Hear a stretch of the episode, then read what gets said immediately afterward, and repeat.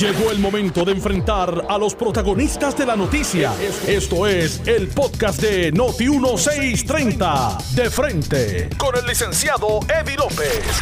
Buenas tardes, Puerto Rico. Bienvenidos a De Frente. Este que les habla el licenciado Eddie López. Hoy miércoles 22 de abril del año 2020. Agradecemos a todos los amigos que nos sintonizan, también a través de nuestras redes sociales, en el Facebook Live, en mi cuenta Eddie López Serrano. Y evidentemente, pues todas estas eh, restricciones y pues medidas que se han tomado han tenido que han tenido algún tipo de eh, pues eh, consecuencia en nuestras comunidades y pues han tenido que inventársela con lo que hay también y dentro de lo que se puede.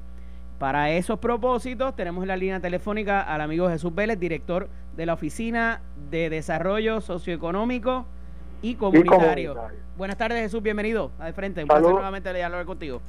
Saludos, y para mí un placer siempre estar aquí con ustedes y con todos los radioescuchas y obviamente un privilegio en estos momentos tan importantes poder compartir las medidas que estamos tomando junto al liderato comunitario para ayudar en esta pandemia que afecta a todo el mundo. Esto, eh, pues como muy bien eh, la gente lo conoce, es lo que era comunidades especiales. Ustedes eh, trabajan con unas comunidades específicas y a esos efectos, pues dentro de las restricciones de la pandemia, se han dado la tarea de presentar algunas iniciativas, particularmente con lo que tiene que ver con distanciamiento social. Cuéntame. Correcto, correcto. Mira, y, tiene, y tiene que ver, ¿verdad?, con esta responsabilidad que tenemos todos como pueblo de, de verdad, de cuidarnos los unos a los otros, como dice la palabra, ¿no? Nosotros tenemos, ¿verdad?, que salir a la calle y en estos momentos tan importantes proteger protegerse uno, pero también proteger a los demás.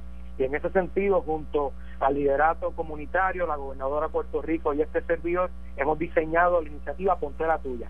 ¿Y qué Ponte la tuya? Pues mira, ponte tu mascarilla. Ciertamente esto no reemplaza la importancia del distanciamiento social y tampoco reemplaza la importancia de quedarte en casa si no tienes que salir. Pero la eventualidad que tengamos que salir, vamos a utilizar una mascarilla, vamos a cubrir nuestros rostros.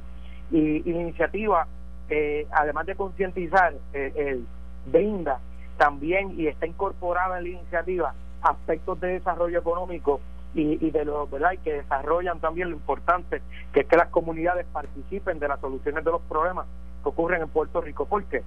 Porque sabemos que posiblemente tú vas a la farmacia hoy y no vas a conseguir una mascarilla sabemos verdad que, que son verdad artículos que en este momento nuestros profesionales de la salud y los, primeros respondedores necesitan este este efecto este bien. Pues nosotros nos dedicamos verdad junto a la alianza de líderes comunitarios a personales de residenciales públicos líderes comunitarios de residenciales públicos y diseñadores de las comunidades. Nos dedicamos a tener una gama de verdad de diseñadores poniendo a la disposición del pueblo de Puerto Rico, primero su talento y dos, esas mascarillas, que es un efecto tan importante en este momento para que las personas puedan adquirir este bien.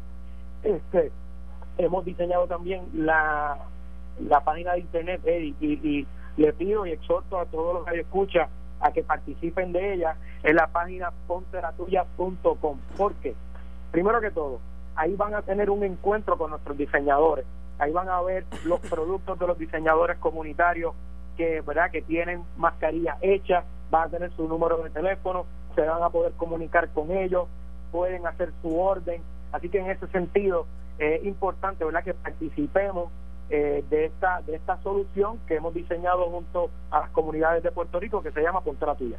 ¿Cómo se ha hecho eso? ¿Han contactado gente local eh, que también me imagino que los beneficia en cierto sentido? ¿Ustedes mismos las están entregando? ¿Están haciendo las rondas como quizás se ha hecho en los municipios como Bayamón, que el alcalde estaba entregando mascarillas y obviamente sin contacto con la gente, sino dejándolas en la puerta, ¿verdad? O en los buzones. ¿Cómo lo están haciendo?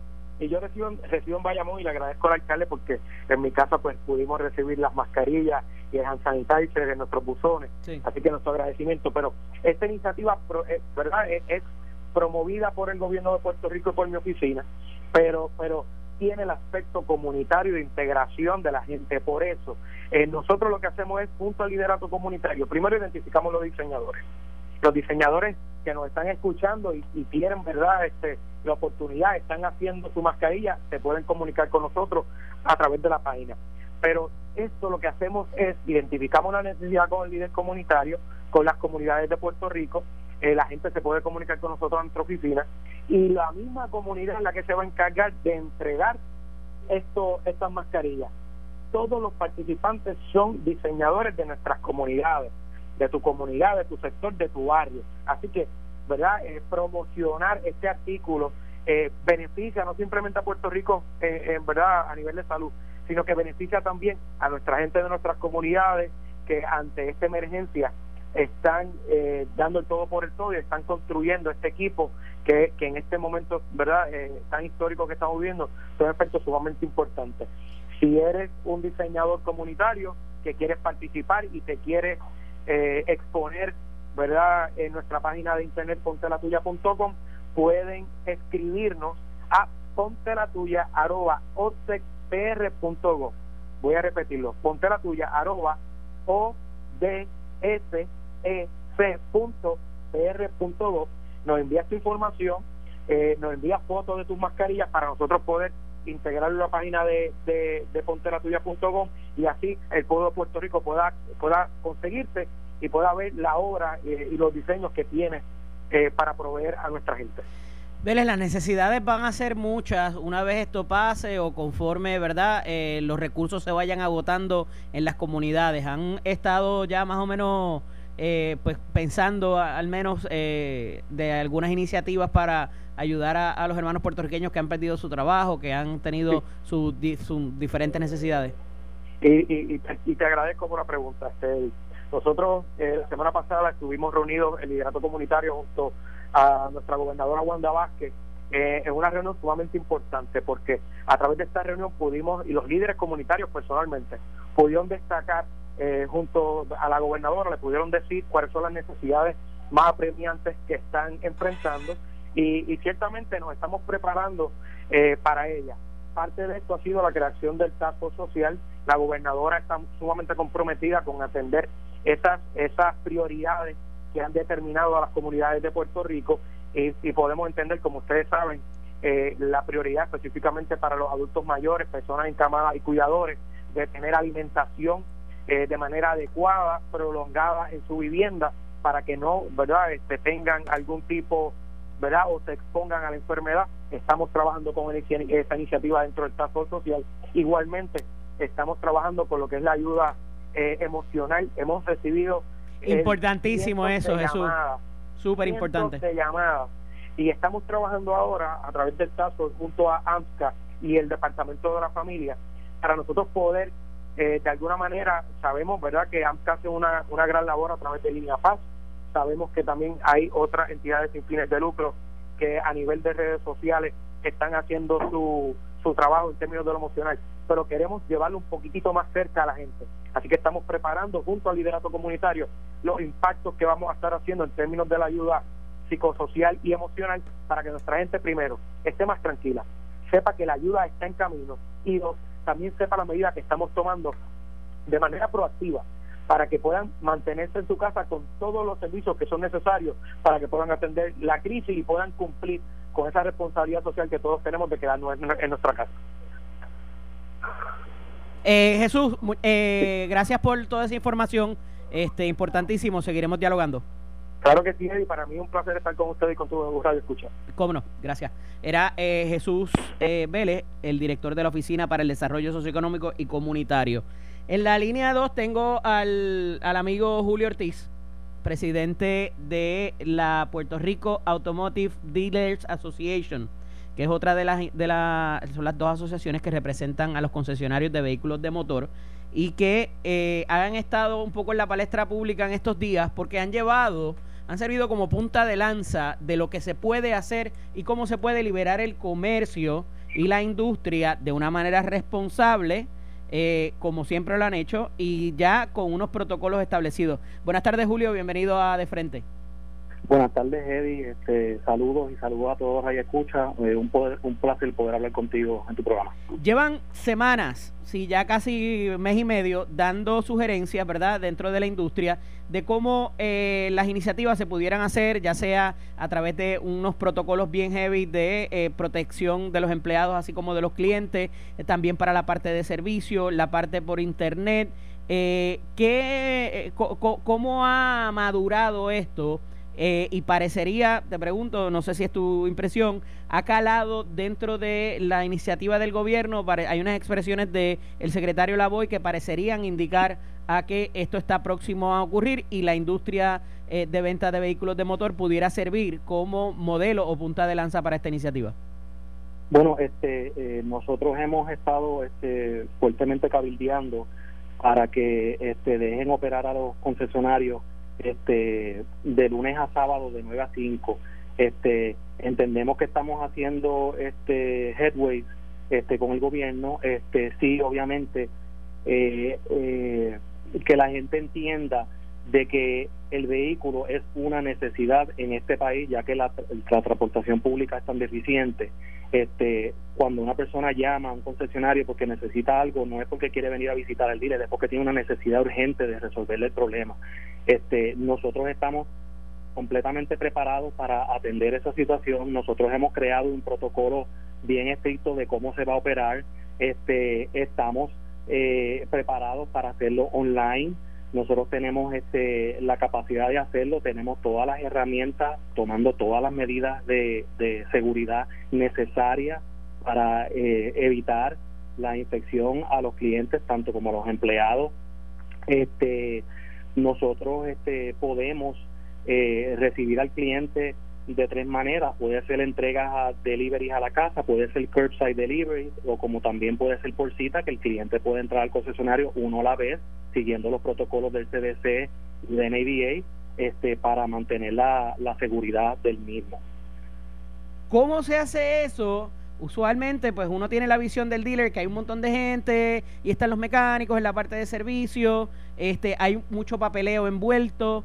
O sea, e, el atender uno a uno, como, como eso, eso es viable, eh, Julio. Eh, te, puedo decir que sí es viable. Nosotros estamos, este, eh, habíamos adelantado bastante muchos de los concesionarios cómo hacer lo que se llama e-commerce, que es prácticamente hacer toda la papelería online. Puede ser por texto, puede ser por email, puede ser por llamada telefónica. El cliente puede pagar por ATH móvil, por este, tarjeta de crédito. O sea, hay un sin número de, de, posibilidades de cómo la persona puede tener el contacto con el concesionario sin tener que venir físicamente a él. Eh, la banca está preparada para también trabajar. Por ahí va, te, me leíste la mente. la banca está ready para eso. La banca está preparada para hacer los trámites online. No creo que haya problema con eso. O sea, prácticamente la persona puede hacer la compra del vehículo sin tener que visitar el concesionario si no es necesario. La parte, eso es que estamos dirigidos. La parte de los empleados, más allá del cliente, ¿el, empleado está ávido de trabajar de esa manera? ¿Hay alguna preocupación? ¿Está todo el mundo on board de, regresar lo, más pronto posible a la normalidad o, o dentro de lo que se pueda una reapertura escalonada? Bueno, estamos, eh, eh, los, los, empleados están en la mejor disposición de trabajar, obviamente tienen sus preocupaciones como tiene toda la, la, población. Nosotros, este, pues como te, dije, este, hemos hecho unos protocolos bien estrictos de cómo debe de ser. Definitivamente no se va a poder tener toda la empleomanía este, al todo el tiempo, así que posiblemente tengamos que hacer algunos turnos escalonados, puede ser el lunes, miércoles y viernes un turno, el martes, este, jueves y sábado otro turno. Eso estamos trabajando todavía pero definitivamente va a ser un, eh, eh, va a ser pocas personas en el concesionario para evitar este eh, tener posibles problemas con contagio. Julio, la aportación de la industria automotriz al fisco y a las finanzas gubernamentales. Nosotros este, somos una industria que tiene aproximadamente 30 mil empleados este, que tienen em, directos e indirectos nosotros generamos al fisco sobre 540 millones, millones de dólares al año.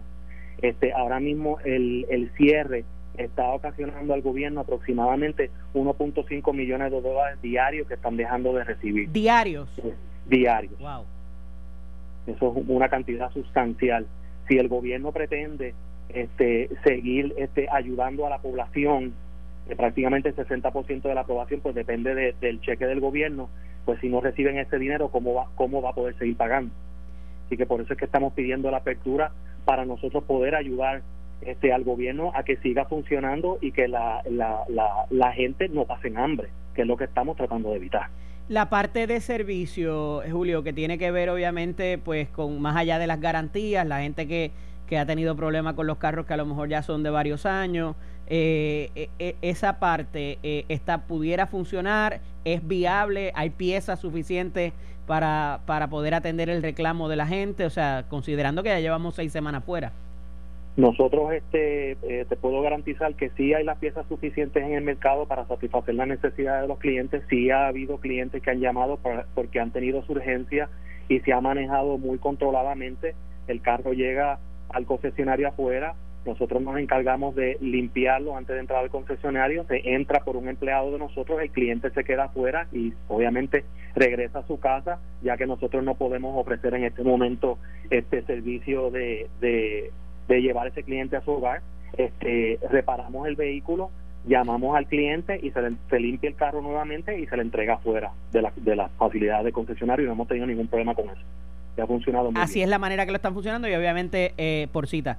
Mira, me, me, indican los poderes que son que representa el 6%, el 6% de lo que es el presupuesto de Puerto Rico, la contribución de lo que ustedes, eh, eh, ¿verdad? Eh, proveen. Eso es correcto. y por eso, Y, por, y por eso le hemos pedido al gobierno que tome este seriamente la industria de automotriz como uno de los este, elementos importantes en la economía de este país.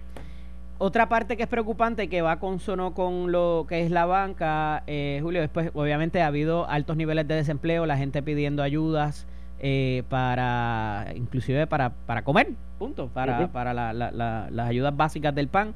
Este, ¿Cómo esto va a impactar el asunto de la venta en términos de, la, de, la, de las personas que puedan cualificar y demás? ¿Han tenido esas conversaciones ya con la, con la banca? Sí, hemos tenido esas conversaciones. Obviamente eso va a ser un reto muy grande, este, porque sabemos este, que si esto se, se sigue extendiendo, pues el desempleo va a aumentar. Así que, este, obviamente la banca pues va a ser un poco más estricta en a quién le aprueba este eh, el negocio, pero este, estamos tomando todos esos asuntos en consideración y pues este, trataremos de ayudar al cliente lo más que se pueda, este, dentro de las limitaciones pues que tenemos este pero sí estamos bien conscientes que eso que eso es una realidad y que eso puede ser una cosa que puede afectar las ventas de aquí a hasta que pase todo esto, que puede tomar mucho tiempo.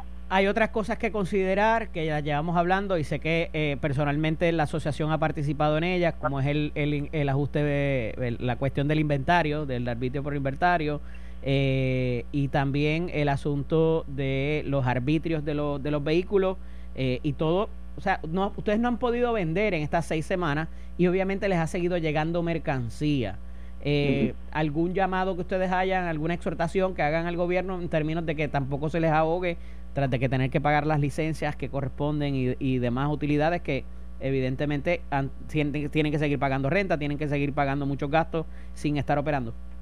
Bueno, definitivamente este, le exhortamos al, al gobierno de que tome medidas este, drásticas para ayudar a, a, la industria. Una de las tres de las cosas que estamos pidiendo este, son este, una moratoria en los vehículos que están en stock, que están pagando, eh, que los arbitrios se vencen a los seis meses de haber entrado a Puerto Rico y eso obviamente eh, afecta mucho el cash flow del, de, la empresa porque nosotros no podemos vender ese producto que está ahora mismo aquí en el piso. Este, otra de las, de las cosas que, que estamos eh, pidiendo es algún tipo de, concesión en cuestión al, al, pago del arbitrio al momento de la venta del vehículo para estimular este, la venta tan pronto el gobierno permita que nosotros podamos operar bajo una eh, manera limitada. Y como tercer punto este, una eh, modificación a la tabla de arbitrio para atemperarla a la realidad que estamos viviendo y, y, obviamente el aumento en los costos de los vehículos que como tú sabes este, los carros siguen aumentando de precio año tras año y por, por consecuentemente siguen pagando más arbitrio. Seguro. Este, así que eso, eso es algo que estamos pidiéndole seriamente al gobierno que tome eso en consideración. Cómo no. Julio, agradecido siempre por esa información. Continuaremos dialogando porque evidentemente esto va a haber que seguirlo mirando eh, día a día eh, conforme pues eh, salgan nuevas estadísticas y demás. Muchas gracias, Eddie. Cómo no, siempre a tu orden. Hasta luego. Era el señor Julio Ortiz, presidente de la Puerto Rico Automotive Dealers Association, Prada, que junto a Guía constituye las dos eh, asociaciones que recogen a los concesionarios e importadores de vehículos de motor en Puerto Rico y que como han visto en los pasados días se, le ha, se les ha insertado en lo que es el Consejo Asesor Económico de la Gobernadora, mal llamado Task Force en español. Y mira, ahí está Luis Enrique Romero, que eh, es uno de los defensores férreos del español, así que un abrazo para él. También al amigo Héctor Albertorio y doña Tessie Jiménez, que está allá desde Lakeland, Florida, también la saludamos. Estás escuchando el podcast de Noti1, de frente, con el licenciado Eddie López. Estamos de regreso aquí a De Frente, este que les habla el licenciado Eddie López, nos acompaña por la vía telefónica el licenciado Raúl Márquez. Buenas tardes, Raúl. Buenas tardes, Eddie. Buenas tardes a todos los que nos escuchan. Gracias por invitarme a tu programa. Ya llevamos eh, como un mes de distanciamiento que no nos vemos, ¿verdad? Lo que exagerado, la verdad que así no puede. ¿Hace cuánto estamos participando por teléfono y no, no estamos allá? Ah, no, sí, ciertamente, ya vamos para seis semanas. Sí, sí. por eso mismo. Mira, este, no hemos hablado en estos días, pero vamos a empezar por un asunto interesante. ¿Qué te parece eh, la carta del senador Chuck Grassley a la gobernadora Wanda Garcet, Wanda Vázquez Garcet? Oye, eh, me llama la atención, eh, sin lugar a dudas, como, como a todos los que han visto la carta, ¿verdad? El, nivel de detalle y de conocimiento que tiene el, senador sobre Puerto Rico, pero eso realmente es un elemento que no va a la sustancia de la carta. Eh, me, me, parece que, lejos de todo eso, es importante atender la carta de, del senador precisamente por la posición que ocupa en el Senado y por las cosas que están pasando actualmente, ¿verdad? Especialmente este nuevo paquete de ayuda que, que debe estar votando la Cámara de Representantes el jueves y Ya pasó el Senado ayer, ¿verdad? Sí, ya pasó el Senado ayer, pero eh, no quita que, que en un futuro este tipo de comunicación incida en las determinaciones o recomendaciones que haga el senador como presidente del equivalente a la Comisión de Hacienda en el Senado Federal. Eh, eh, mucho se ha destinado, y por eso te pregunto, mucho, mucho esfuerzo a que quién le envió la carta, que quién, eh, que quién se la dio para su firma. Me parece inconsecuente eh, en términos de quién, digo, si quiere examinar que quién le quiere hacer daño a Puerto Rico, demás, aunque yo no creo que el daño es a Puerto Rico, sino a la manera de administrar a Puerto Rico. Pero me parece que por más que pueda arguirse de que quién se la escribió o quién eh, se, la, se la envió al, al senador, el contenido de la misma y como tú muy bien dices, la especificidad, así también como lo que es la, la, la, los requerimientos que existen ahí, Decía yo ayer en una entrevista eh, eh, de televisión eh, con la gente de Informe 79 que hay que contestarlo. O sea, esto hay que contestarlo y hacerlo público. Porque si bien la exigencia de la de, que se le hace a la gobernadora es por asuntos que estaban de alguna manera vinculados a Ricardo Rosello, ella era la secretaria de Justicia y ella era la llamada quizás a empezar muchas de esas investigaciones. ¿Coincide? Bueno, eh, Edith, eh, tengo que, eh, Digo, sé que es una posición políticamente complicado para ti, ¿verdad? Eh, pero, tengo que distinguir un poco mi, la apreciación tuya de, de cuán importante es, de dónde se generó. Yo creo que, que sí es importante para efectos de desarrollar la estrategia que se va a utilizar para contestar la carta. No necesariamente es determinante para decir si contestarlo o no. La, la decisión aquí debe decir debe ser, este asunto hay que atenderlo, ¿verdad? ¿Cómo se va a atender? Para esa estrategia es importante eh, de alguna forma determinar de dónde vino información, ¿verdad? Eh, me parece que le puede hacer el mismo daño político a la gobernadora que a otros candidatos del PNP, porque fíjate, para efectos míos, algunos analistas hablan de dos administraciones durante este cuatrienio. Para efectos míos, tenemos una sola administración que ha sido dirigida por dos personas. ¿Verdad? Porque si bien cambió el gobernador en agosto, por los hechos que ya todos conocemos, no cambió el Senado, no cambió la Cámara, no cambiaron los alcaldes, no cambiaron la mayoría de los jefes de agencia. Por lo tanto, eh, estamos hablando de, de la misma administración dirigida por dos personas distintas. Eh, así que eh, es la administración del PNP y les sí veo un efecto detrimental político hacia el PNP y no hacia una persona en específico, aunque tal vez la gobernadora tenga la mayor exposición por estar en la posición en que se encuentra. O sea que más allá de la responsabilidad de responder. Pero ¿no te parece que esto esté atado a las próximas eh, medidas de ayuda que pueda recibir el, el, la administración o el país, no? Oh, sí, sí, sí, sí, sí, no, definitivamente esto nos puede hacer, por eso es que hay que atender el asunto, ¿verdad? Porque si no fuera a tener ningún efecto negativo sobre la isla, pues, pues mira, de, ¿con cuánta premura lo debemos atender, Raúl? Eh, fíjate, este es un asunto que no es liviano y que no se puede atender de un día para otro, pero yo entiendo y bueno, y considerando el Digo, ¿te parece te parece y debí haberse haberte hecho esta pregunta primero? Yo entiendo que hay asuntos dentro de esa carta que no son contestables, que no hay contestación para ellos. Porque, o sea, pues lo más que puedes decir, pues mira, no, no hubo una investigación para el almacén de suministro. No, no hubo una investigación y no sé dónde está la guagua blindada de 245 mil dólares. O sea, una cosa es que lo contestes y otra cosa es que lo dejes de atender. Claro. ¿Verdad? Cuando tú y yo somos abogados, hay, hay, hay, alegaciones en la demanda que por una razón u otra no se contestan, pero las atiendes. Pero las atiendes, correcto. Mira, eh, por otra parte, parece que ha habido un, un back and forth eh, entre Cámara y Senado, un, tipo de, desavenencia, eh, por razón de qué fecha se le ponen a las primarias.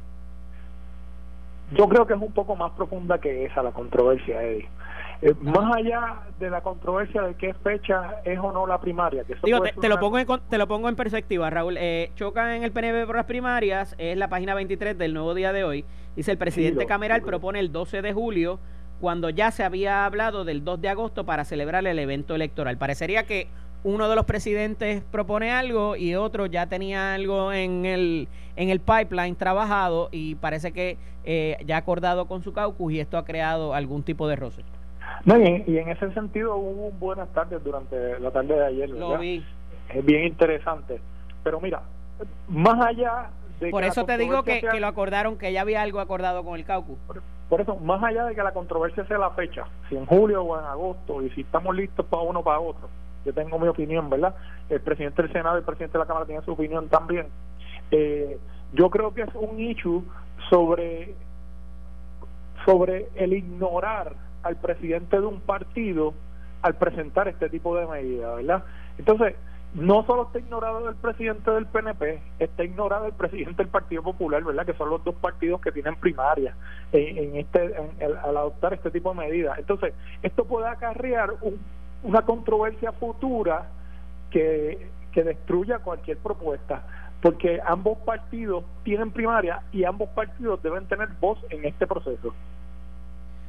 Eh, pero lo que no entiendo es cómo alguien toma la posición de que una fecha le beneficia más a uno que otro candidato. Explícame eso. Bueno.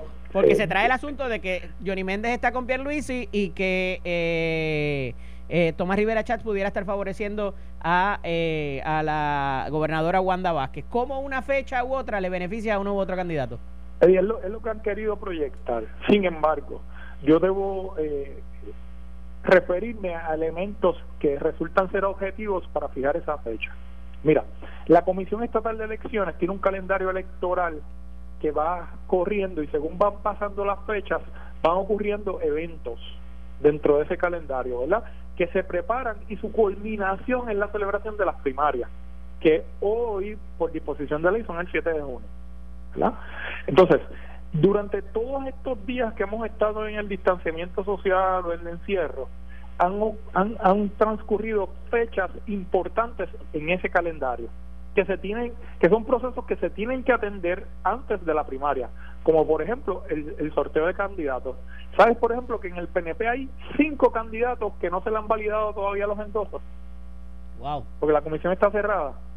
Sabes que todavía no se ha hecho el, el sorteo de las posiciones que se supone que se hiciera hace una semana atrás.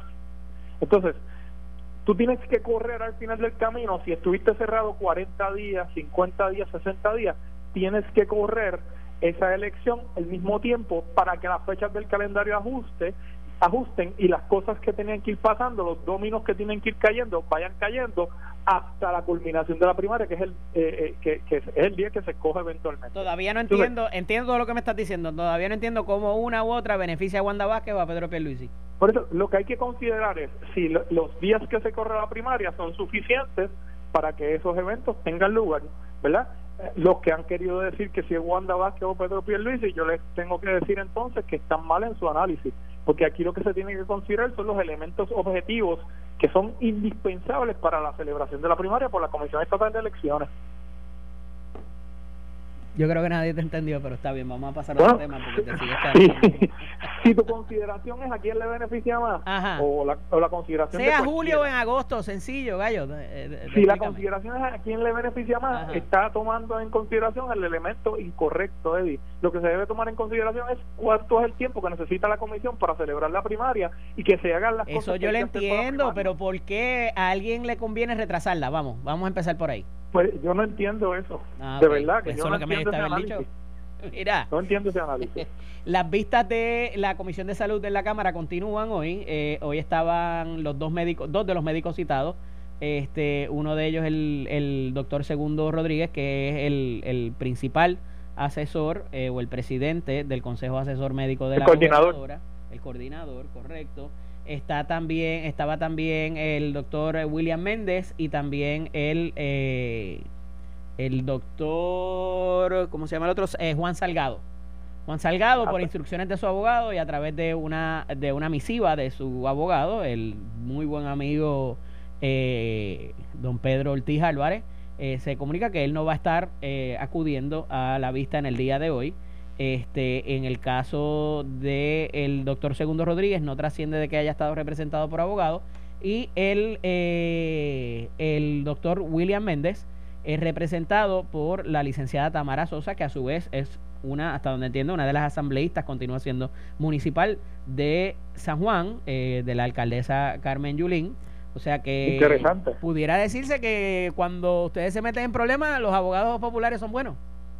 Bueno, interesante. Y debo hacerte el disclosure que, que yo trabajé para don Pedro Ortiz Álvarez dos años, mis primeros dos años en la profesión los, pasé trabajando en la oficina de Ponce de Poa. y que me parece que es excelente abogado, por cierto.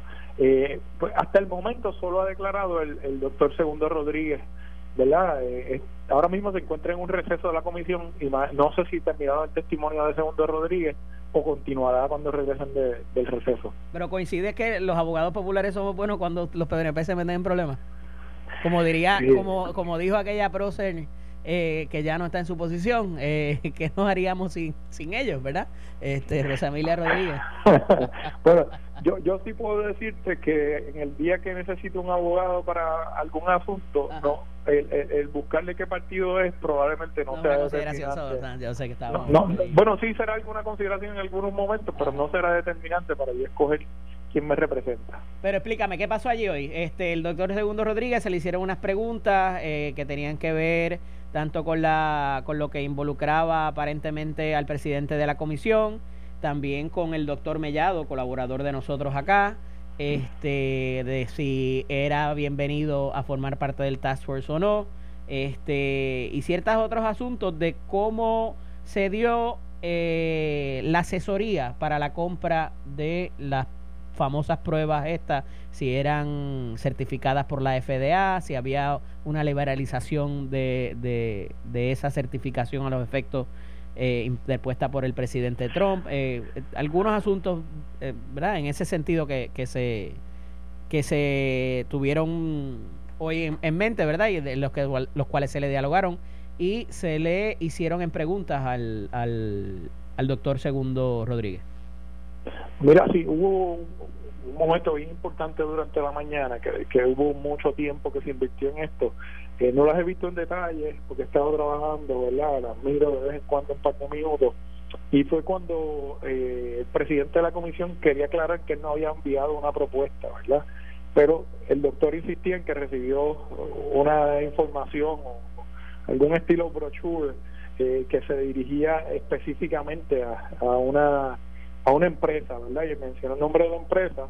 Eh, y entonces empezó el dimi, eh, el dimi te diré de si es o no una propuesta. Pues la verdad es que el nombre no hace la cosa. El doctor pudo haber entendido una cosa y el representante pudo haber querido hacer otra. La verdad es que al final del camino era información sobre unas pruebas y la dirigía a una empresa en específico que tenía su nombre en, la, en, la, información que envió. Por otro lado, ¿verdad? El, doctor le llama la atención y dice, sí, lo que pasa es que esas pruebas que me estaba recomendando en ese momento de tal empresa este fueron las del el, el, problema después de Australia que tampoco funcionaban para tomar la la, la, prueba del COVID-19, ¿verdad? Eh, entonces allí hubo un careo entre el presidente de la comisión y el doctor. Yo honestamente eh, hubiese puesto a otro legislador a hacer las preguntas al doctor sobre este asunto, porque me lució una pelea entre el testigo y el juzgador, el juzgador como testigo, controvirtiendo lo que estaba diciendo el testigo, y, para mí resultó ser un poco confuso, sobre todo por el entrenamiento que tenemos nosotros los abogados, porque esto es imposible verlo en un tribunal, ¿verdad?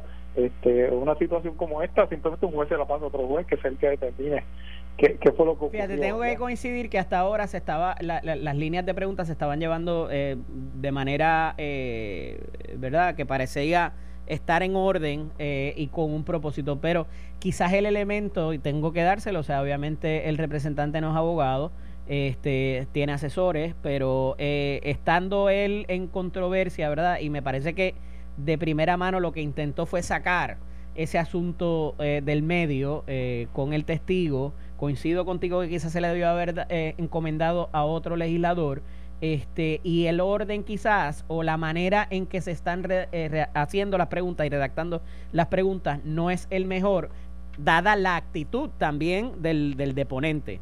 O sea, el deponente se le permitió leer una ponencia que es prerrogativa del, del presidente y de la comisión. Este, y llegó con una actitud que no es la mejor, ¿verdad? Este, y me parece que a esos, a ese asunto, y ya que están en, en, en el receso, si nos están escuchando, esto es un contrainterrogatorio, preguntas cerradas. Usted está bajo juramento. Me contesta, yo hago una premisa y usted me contesta sí o no. A menos que yo haga la pregunta abierta, que usted le dé la oportunidad de exponer. Y si no, pues mire, obviamente no, no va a haber directo o redirecto que lo puedan rehabilitar, pero la pregunta la hace el legislador. Allí no está eh, eh, el, el deponente para ofrecer ningún tipo de variación a la pregunta que hace el legislador, punto y se acabó. Y me parece que la línea que lleva el representante sabe por dónde va y sabe, la, sabe lo que le está preguntando y lo que debería contestarle, pero se le está haciendo un poco fácil al deponente para desviar la atención y explicar cualquier otro asunto que él quiera eh, ¿verdad? hacer. No, no sé si coincides conmigo. Pues fíjate, Eddie, en, el, en el aspecto de la forma en que están construidas las preguntas eh, sobre ese asunto, yo te diría que, eh, bueno, salvo en ciertas situaciones, ¿verdad?, que para adelantar el trabajo o porque están repasando temas que ya fueron discutidos dentro de la misma eh, investigación con el doctor, ¿verdad? Yo te diría que las preguntas deberían construirse de una forma abierta, en donde, porque fíjate que el tema que ha sido transparencia e información. ¿Cuáles son las preguntas que a ti te traen mayor información y le dan la oportunidad al testigo a abrirse y a darte la información? ¿Verdad? Es con un interrogatorio abierto, porque un contrainterrogatorio precisamente, y cuando eres agresivo, pones un testigo en la defensiva, entonces la información que te va a dar va a ser bien limitada y tal vez no va a servir para tu propósito. Además de que con preguntas abiertas tú luces ¿verdad? Que tienes mayor objetividad, que no tienes un, un, plan o, un, o algo que estás buscando en específico, que quieres dirigir a algo. No estoy diciendo que esa sea la situación, pero estoy diciendo que puede lucir de esa forma, ¿verdad? Y le quita un poquito de la objetividad. Pablo, hablamos la semana que viene. Un abrazo. Hey, nos comunicamos. Cuídate mucho. Esto fue el podcast de Noti1630. De frente. Con el licenciado Eddie López. Dale play a tu podcast favorito a través de Apple Podcasts, Spotify, Google Podcasts, Stitcher y notiuno.com.